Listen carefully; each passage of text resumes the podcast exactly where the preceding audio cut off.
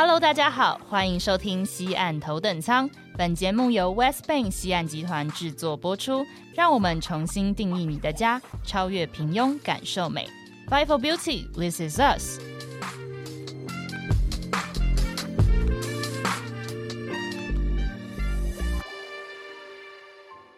Hello，大家好，欢迎收听西岸头等舱。Welcome on board，我是 Michelle，我是 Esther。哎，我们今天这集要跟大家聊什么呢？哎，为什么你听起来还这么悠闲呢？啊，怎么了？我悠闲，我骄傲啊！怎么会这样讲呢？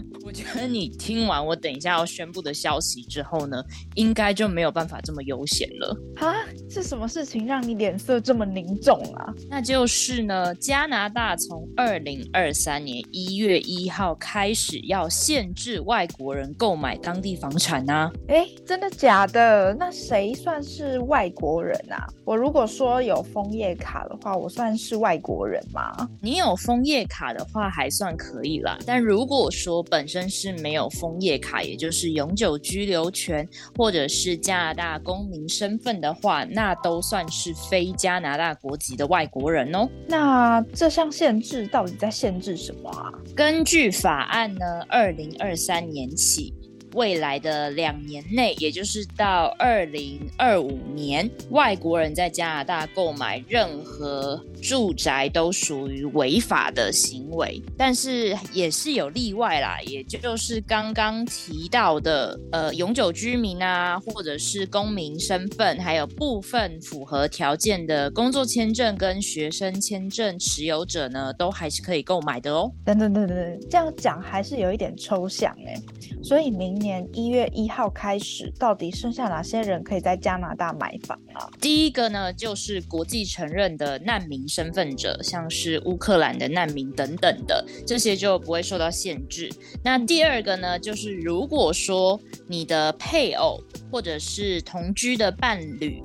他是有资格在加拿大购买住宅房产，就是他可能本人就是加拿大人，或者是他本身是有符合相关条件的话，你是他的同居伴侣的话，你可以跟你的伴侣一起共同购买这样子啊，好难哦。那我现在还没有到加拿大，难道说我在加拿大生活的梦想全都是泡沫了吗？吃一餐没有没有，为什么很唱起歌来？你现在如果出发去加拿大找个伴之类的啊，或是成为符合规定的加拿大临时居民，比方说刚刚提到的，你是持学生签证，还有外籍劳工的话，可能就可以符合相关的购买条件。那除此之外呢？最后。可能就是你本身是加拿大原住民身份的话，你也是可以购买的啦。哎，那你说的部分持有学生签证的人可以被豁免，它的条件是什么啊？嗯，这部分就规定的还蛮详细的。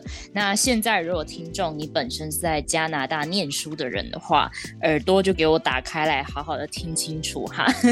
第一点呢，就是如果你就读的学校或者是你本身的呃专业。是能够满足毕业之后去申请工作签证的要求的人。那第二点呢，就是你买房之前的五年间，每年都必须要有报税的记录。因为其实之前应该也是有提到过，就是我们如果是在加拿大念书的学生，他其实也是必须要报税的哦。第三点的话呢，就是买房之前的前五年，每年都必须在加拿大住满两百七十。五天，也就是一年，大概有四分。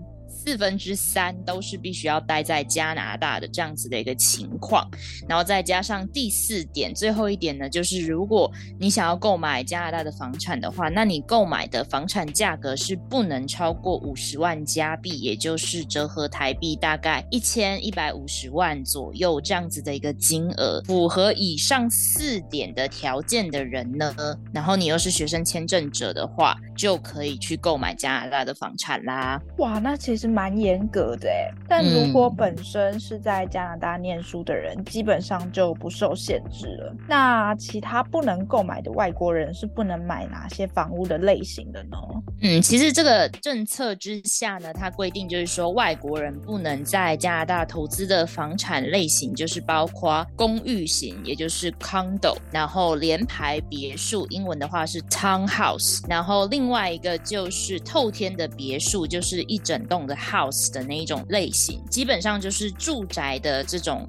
类型的话就是不能够购买，但是如果本身它就已经是投资的商品，比方说办公大楼 office，或者是商业地产 commercial 跟土地。之类的这样子的购买方式的话，就可以购买。那其实很巧的是，因为我们 West Bank 大家也知道嘛，我们住宅的部分 residential 还有 commercial 的部分其实都有。所以如果听众对于这两方面都有兴趣的话，其实还是可以找我们来了解的啦。哎，所以如果违反这项限制的话，会受到哪些处罚？嗯，首先的话呢，如果你违反了刚刚提到的去购买的 residential 啊，然后你本身是没有加拿大身份的人的话，你会被处最高罚金，大概是一万加币。然后另外呢，因为如果只有罚钱的话，它它的效益就不高嘛，所以他们还有规定说，法院呢还可以勒令你。要把那间你买的房子卖掉，而且你卖的价格是不能够超过你购入的价格的，就是等于说就是你不能赚钱就对了。对对对对，没错没错。那另外提供你买房资讯的人，就是包括房仲啊之类的这些第三方者，他们也都要被受罚。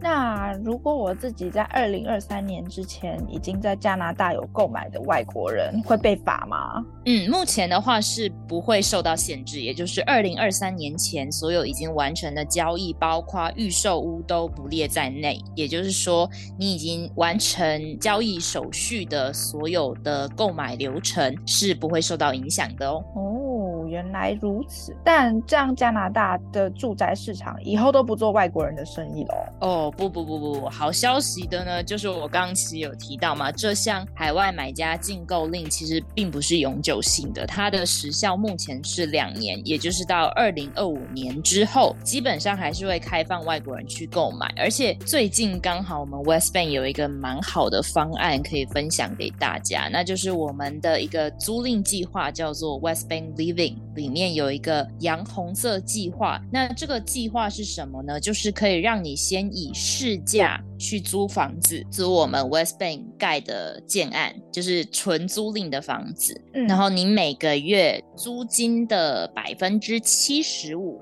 可以成为你的点数。然后这些点数呢，未来就是一点就等于一块钱这样子的累积方式去折抵我们。如果你未来购买的是我们家的建案的话，就可以拿来折抵。是不是没想到说你租房子未来还有一天可以拥有一间自己的房子呢？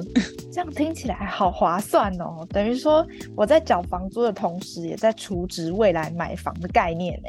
是不是就是不用存钱在银行里面，你还来租我们的房子？你还可以就是储蓄的概念多好，真的。而且现在对，而且现在其实有很多数据都显示，就是像温哥华、多伦多之类的这种加拿大的宜居城市，一直都是吸引很多大量的移民涌入嘛。那再加上加拿大之后每年都会招收大概五十万移民的这样子的政策，其实以后用脚趾头想就可以知道，就是住房一定是供不应求。那当这一些还没有拿到身份的人，他们没有办法购买房子的时候怎么办？他们还是要住啊。就只能用租的，嗯，所以就可以想见，就是以后租屋的市场一定是会非常蓬勃的。没错，那距离二零二三年呢，其实还有一个月的时间，各位海外买家们不妨赶个末班车来抢占先机。房地产其实真的是在现在这种动荡的金融市场下最保值的投资商品哦。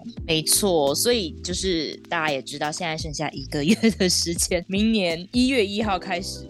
你就不能买了。没错，所以如果大家想要购买加拿大房产的话，就绝对不能错过像是我们这样子在台湾生根多年的加拿大开发商啦。所以，我们 West Bank 呢，不只是提供各位美好的生活品质，也是为您从选房啊、签约、后续到所有的问题，就是交房之后所有的问题，都可以为你一次解决的一条龙服务。那如果听众心动的话，就马上点击我们资讯栏的 LINE 官方账号来咨询了解吧。那如果你喜欢这样的内容与分享，在咨询之前也要记得动动手指按下订阅。如果是使用 Apple Podcast 或者是 Spotify 的听众，也欢迎留下五星评论，或者是任何想听的资讯来跟我们互动。也欢迎追踪西岸集团 West Bank 台湾脸书粉丝专业以及 LINE 的官方账号。那我们就下集再见喽，拜拜，拜拜。